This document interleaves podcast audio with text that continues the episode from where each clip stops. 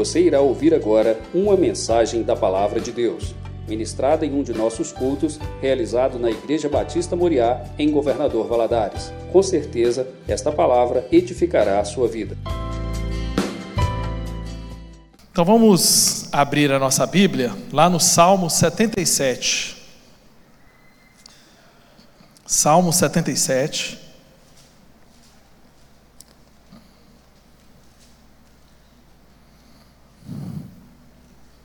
Queria convidar você a ficar em pé, em reverência à palavra de Deus. Vamos ler todo o Salmo 77. A palavra de Deus fala assim: Eleva a Deus a minha voz e clamo, eleva a Deus a minha voz para que me atenda. No dia da minha angústia, procuro o Senhor. Ergam-se as minhas mãos durante a noite, não se cansam. A minha alma não encontra consolo. Lembro-me lembro de Deus e começo a gemer. Medito e meu espírito desfalece. Não me deixas pregar o óleo. Tão perturbado estou que nem posso falar. Penso nos dias de outrora, trago a lembrança aos anos dos tempos passados. De noite indago o meu íntimo e o meu espírito pergunta: será que o Senhor nos rejeitará para sempre? Acaso não voltará a ser propício? Cessou perpetuamente a sua graça? Caducou as suas promessas para todas as gerações? Será que Deus se esqueceu de ser bondoso? Ou será que encerrou as suas misericórdias na sua ira? Então eu disse: essa é minha aflição. O poder do Altíssimo não é mais o mesmo. Mas recordarei os feitos do Senhor.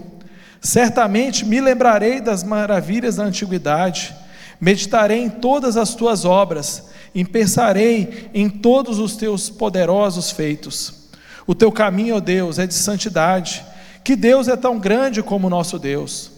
Tu és o nosso Deus que opera maravilha, e entre os povos tem feitos notórios o teu poder. Com o teu braço remiste o teu povo, os filhos de Jacó e de José. As águas te viram, ó Deus, as águas te viram e tremeram, até os abismos se abalaram, grossas nuvens se desfizeram em água, houve trovões nos espaços, também as tuas setas cruzaram de uma parte à outra.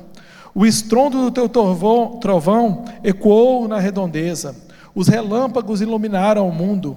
A terra se abalou e tremeu. O teu caminho foi pelo mar. As tuas veredas passaram pelas grandes águas, mas ninguém encontrou as tuas pegadas. O teu povo tu o conduziste como rebanho pelas mãos de Moisés e de Arão. Senhor, muito obrigado, meu Deus, por esse salmo que fica, que vem aos nossos corações, meu Deus, que ele possa ser um consolo no momento, no tempo em que vivemos na angústia. Nos ajuda, Senhor, a entender a tua palavra e compreender mais o Senhor. Me guia, Senhor, pelaquilo que o Senhor quer que eu diga nessa noite. É o que eu te peço em nome de Jesus. Amém. Pode se sentar, meu irmão. Esse salmo é um salmo de Asaf. Asaf escreveu alguns salmos, né? eu acho que o mais é, famoso dele, eu acho que é o 73, e a gente tem, assim, é, vários, vários textos que ele escreveu, e como nós sabemos, Asaf foi um músico, né? ele era um levita ali, que trabalhava no templo de Davi, na época de Davi, e esse salmo, ele chama a nossa atenção, né, porque ele é um salmo assim de um homem que parece desesperado, né? Ele começa assim com Asaf falando que a sua alma, né, lá no versículo 4, é, ele diz assim: Não me deixas pregar os olhos, tão perturbado estou que nem posso falar. Então Asaf estava vivendo um momento de aflição, ele vivia algum problema, ou o povo de Israel estava passando por um momento ali de problema, talvez uma véspera de guerra, ou talvez seja um salmo mesmo, para que nós possamos ler e falar sobre ele hoje, né? Dois mil anos, dois mil e setecentos anos, dois mil e oitocentos anos depois, para que a gente possa servir de consolo também para o nosso coração. Porque quando a gente lê esse salmo e a gente está passando por algum momento de luta, por algum momento de angústia, a gente olha para ele e fala: Poxa, às vezes eu me sinto assim. Às vezes eu chego à noite e não consigo pregar os olhos. Às vezes eu estou tão perturbado que eu não consigo nem falar.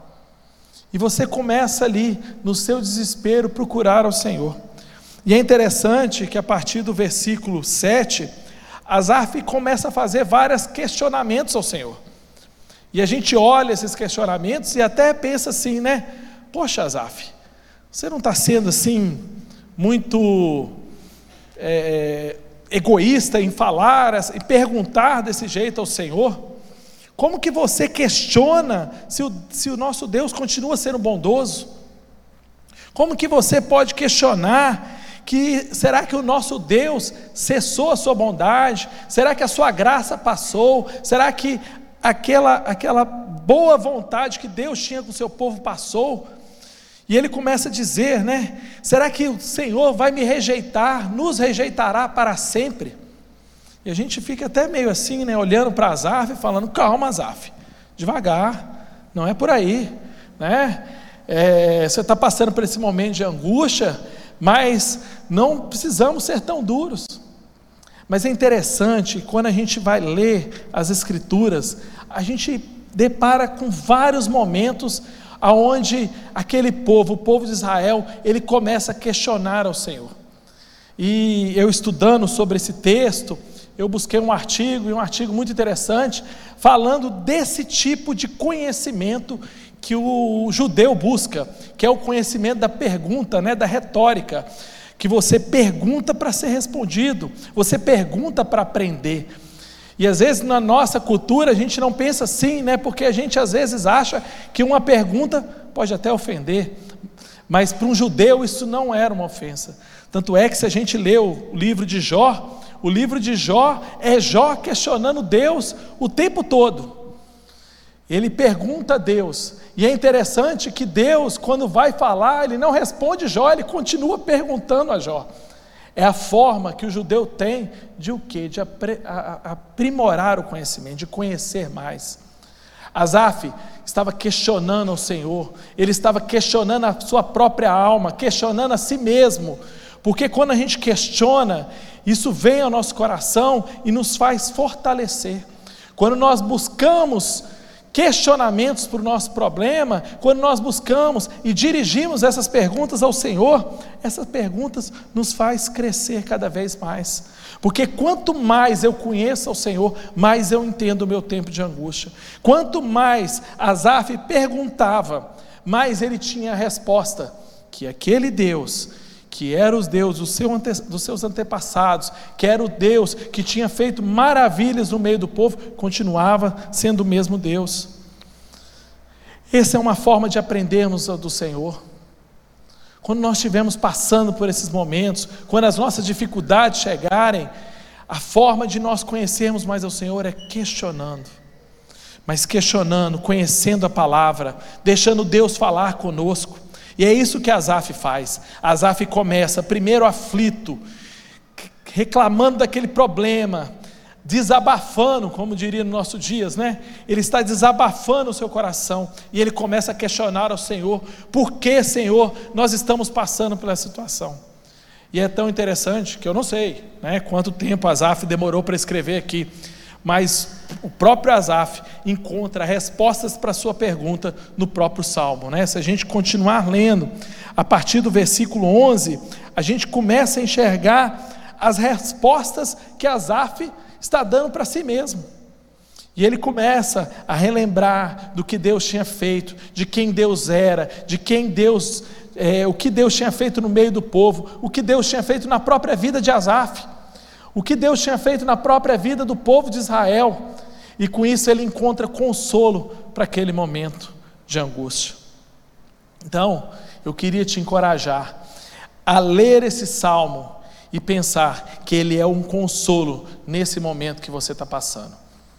Todos nós passamos por momentos difíceis, ou mais sérios ou menos sérios, mas cada um de nós tem um momento de escuridão, tem um momento aonde parece que as nossas forças se vão.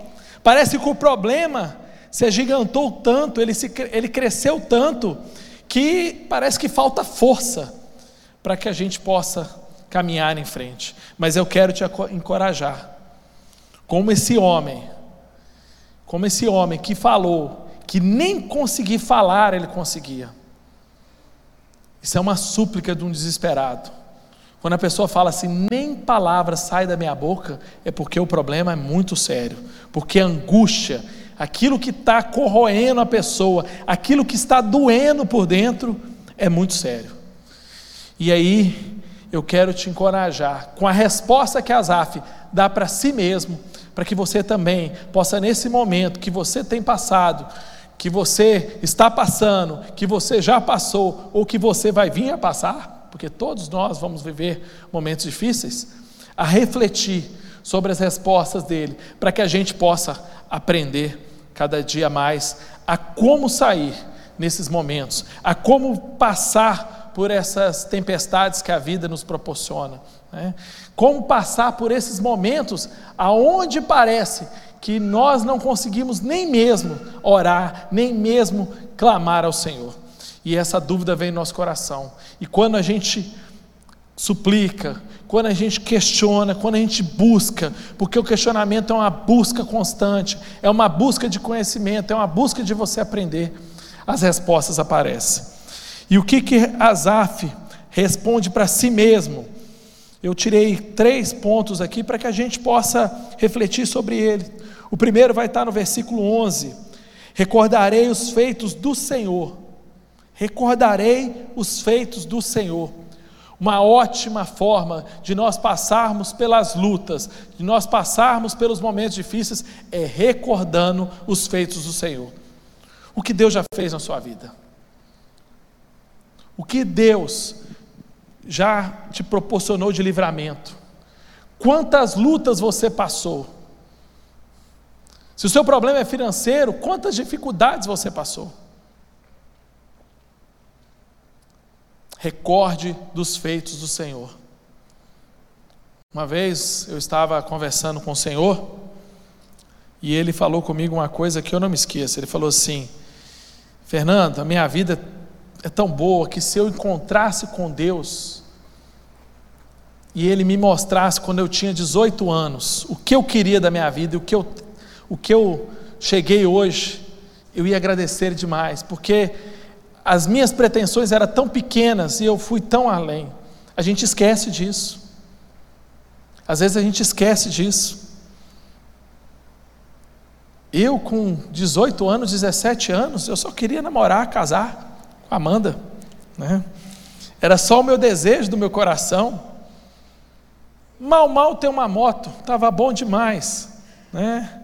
O Senhor me deu, na época, um, um, um, um Fiat Fiorino, picapinha, daquele baúzinho. Oh, que carro maravilhoso! E eu fiquei tão feliz.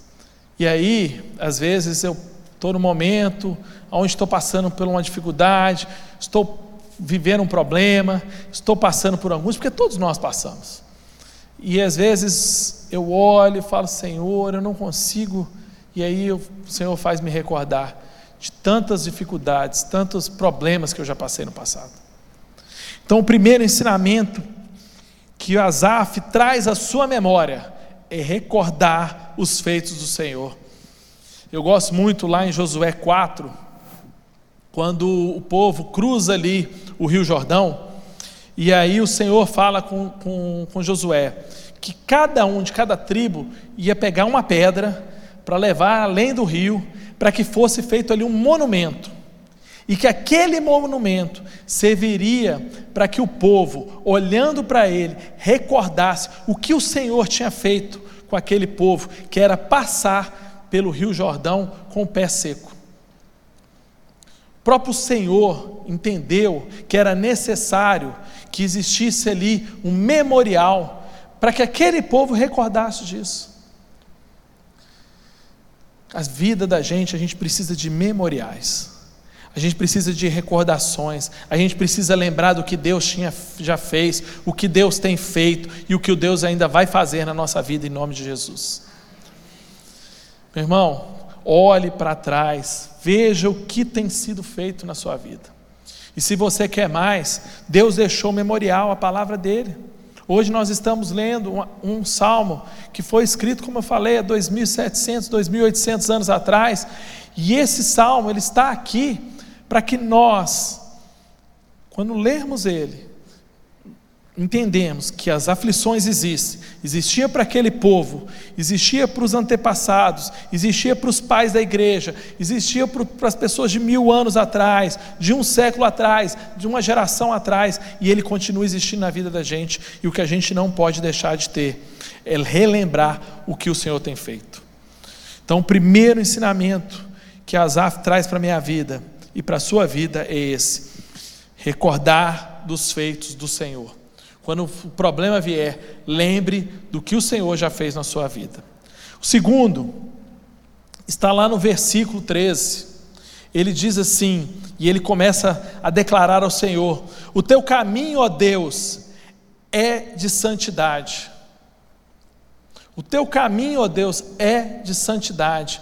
Quando nós estamos vivendo um problema, nós não podemos deixar de lembrar que o nosso Deus é um Deus santo, e esse Deus santo quer pessoas santas, pessoas separadas, pessoas que vivem uma vida diferenciada.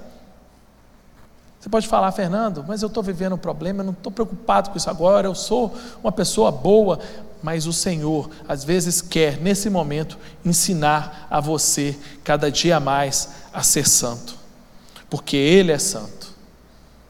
Faça um, examine o seu coração.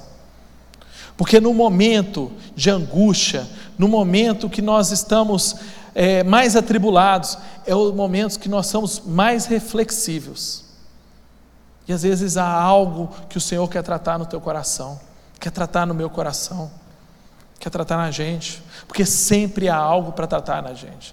Nós sempre temos algo a ser tratado, a ser melhorado. Revise o seu coração. Veja se você está sendo uma pessoa que não guarda rancor, não guarda mágoa, não, argua, não é, guarda ressentimento das pessoas. Se você é uma pessoa que não está tentando falar mal dos outros, falar mentiras. Se você é uma pessoa que tem tido prazer, prazer na presença do Senhor. Quando nós temos uma vida santa, santificada ao Senhor, nós temos prazer de estar na presença do Senhor. Ou talvez a sua presença com o Senhor é um sacrifício para passar por esse momento. Que aquele, que os momentos que você estiver na presença do Senhor sejam momentos de felicidade, de alegria. Revise, é, é, revise, revise isso na sua vida. Se esse momento tem sido um momento de alegria, se você tem vivido tendo prazer de estar na presença do Senhor, ou se a presença do Senhor tem vivido só uma obrigação na sua vida. Se você tem tido prazer de ler a palavra do Senhor, se você tem tido prazer de orar. Isso tudo são sintomas que às vezes aparecem nesse momento. Que aí nós podemos olhar e falar assim: Senhor, eu preciso mais do Senhor. Eu queria perguntar ao Senhor por que, que eu estou passando por isso, mas agora no momento eu preciso que o Senhor me ajude a viver uma vida alegre na tua presença. Falando de Josué, logo após esse povo fazer o memorial, passar o Rio Jordão, esse povo foi para a guerra em Jericó. Josué 5. Eles chegaram em Jericó e foram preparar para a guerra, foram treinar táticas militares foram lutar de espada um com o outro. Não, não foi isso. Aquele povo precisava ser circuncisado. E eles pararam e foram circuncidados. Quer dizer, tudo ao contrário de quem quer ir para uma guerra. Eu vou para uma guerra e vou passar por uma operação.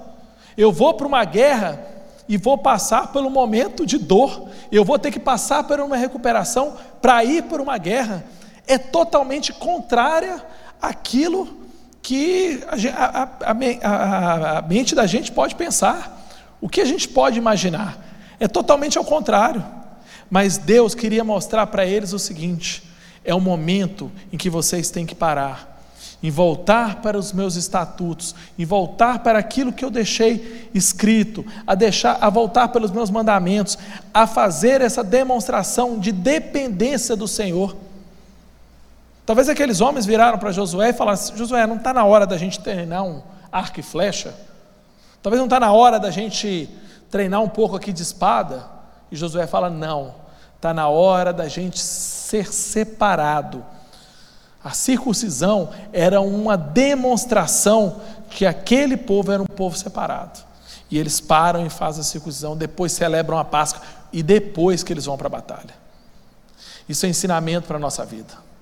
Precisamos mais, muito mais, da presença do Senhor, dos seus mandamentos, dos seus estatutos, da sua palavra, daquilo que faz diferença na, na nossa vida, do que às vezes uma, prepara, uma preparação.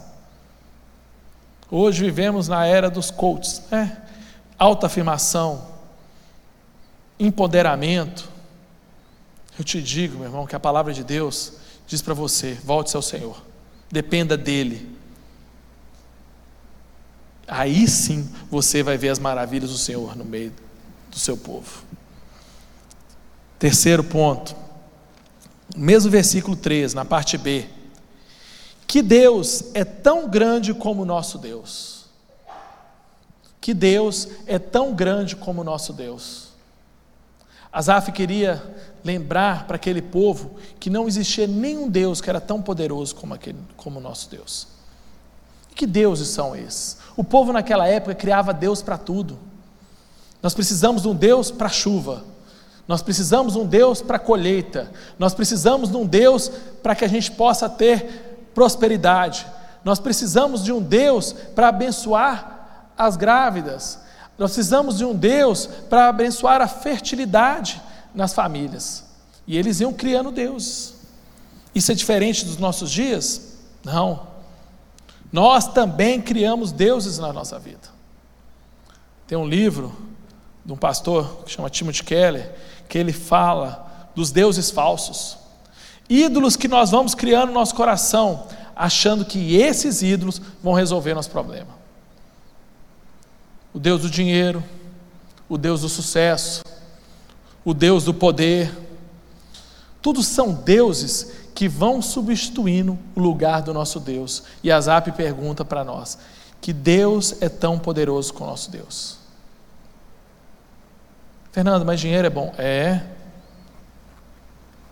Todos esses ídolos são bons, mas eles têm que ter o devido lugar na nossa vida. Porque tem gente que acredita que se tiver um bom plano de saúde, vai ter saúde. Tem gente que acredita que se tiver sucesso, vai ser bem sucedido na vida. Tem gente que acredita que acumular poder é o que mostra que ele é superior aos outros. E nós vamos criando esses deuses na nossa vida. E Asaf pergunta para nós: que Deus é tão poderoso como nosso Deus. Que Deus é tão poderoso como nosso Deus. Cuidado com os deuses que você vem criando no seu coração. Talvez esses deuses estão substituindo o lugar que Deus poderia estar ocupando no seu coração. Tem pessoas que colocam ídolos da nossa cultura, né? Acham que são os salvadores. Políticos, pensadores, intelectuais, esses são as pessoas que vão nos salvar. Eu te digo que nenhum deles é tão grande tão poderoso como nosso Deus. E até mesmo ídolos no, no nosso meio religioso. Tem gente que acha que no meio religioso é o nosso pastor, é, é, pessoas são grandes pastores, pastores da internet, né, que hoje são as celebridades, eles que são as vozes do nosso dia. Eu te digo, meu irmão, você está buscando ídolos para a sua vida. Cuidado, porque Asaf diz que Deus é tão grande como nosso Deus. Somente esse Deus poderoso, ele pode tirar você desse momento de angústia. Como diz a música, né? Se ele fizer, ele é Deus. Se não fizer, ele é Deus. Porque há problemas também, há situações que elas vão vir. Há momentos que não há soluções, há problemas que não têm solução. E mesmo assim, o nosso Deus continua sendo nosso Deus. eu quero te encorajar a questionar o seu coração, a buscar mais o Senhor. A minha, a minha pregação é uma pregação didática. Ela quer mostrar para você, para você aproximar mais do Senhor. Porque somente Ele, não eu, pode te dar solução para os seus problemas. Eu posso falar, eu posso te encorajar, mas somente a proximidade, o conhecimento do Senhor, um verdadeiro relacionamento com o Senhor pode te trazer solução desse problema seu. Porque até mesmo se não houver solução, glória a Deus, porque Ele vai estar com você e Ele vai te ajudar. É como Deus disse a, a Paulo, né? Esse teu espinho na carne, a minha graça te basta. O seu problema não vai passar, mas porque a minha graça te basta. Porque o meu poder se aperfeiçoa na sua fraqueza. Amém? Não sei qual é a angústia que você tem passado. Eu oro ao Senhor que você passe por ela. Mas eu oro ao Senhor, em primeiro lugar, que essa angústia faça te aproximar cada vez mais do Senhor. Amém? Vamos orar? Senhor, muito obrigado, Senhor, pela tua palavra. Muito obrigado, meu Deus, por esses ensinos, meu Deus, por esse salmo, por esses escritos que o Senhor deixou para cada um de nós, para que nós possamos, para que nós pudéssemos aprender mais o Senhor. Muito obrigado, meu Deus, é, porque o Senhor é o nosso Deus e o Senhor faz nos enxergar muito além, muito à frente do problema. Nos ajude, Senhor, a caminhar cada dia mais na Tua presença. Nos ajude, Senhor, a cada dia vencermos as dificuldades da vida, mas dando glória a Deus, mesmo nos problemas, porque apesar dos problemas, apesar das dificuldades, o Senhor continua sendo nosso Deus. Eu oro por cada irmão aqui, eu oro pela minha vida, eu oro pelos meus problemas, eu oro pelo problema de cada um. Que o Senhor nos ajude a enfrentá-los, que o Senhor nos ajude a vencê-los, e que se esse problema não se afastar, que nós possamos aprender com ele, porque a tua graça nos basta. Muito obrigado por tudo, em nome de Jesus. Amém.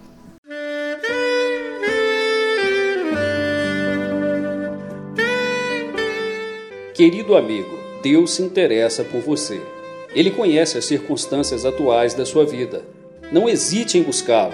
Em Jeremias 33, versículo 3, ele nos diz: Clama a mim e responder-te-ei, e anunciar-te-ei coisas grandes e ocultas que não sabes.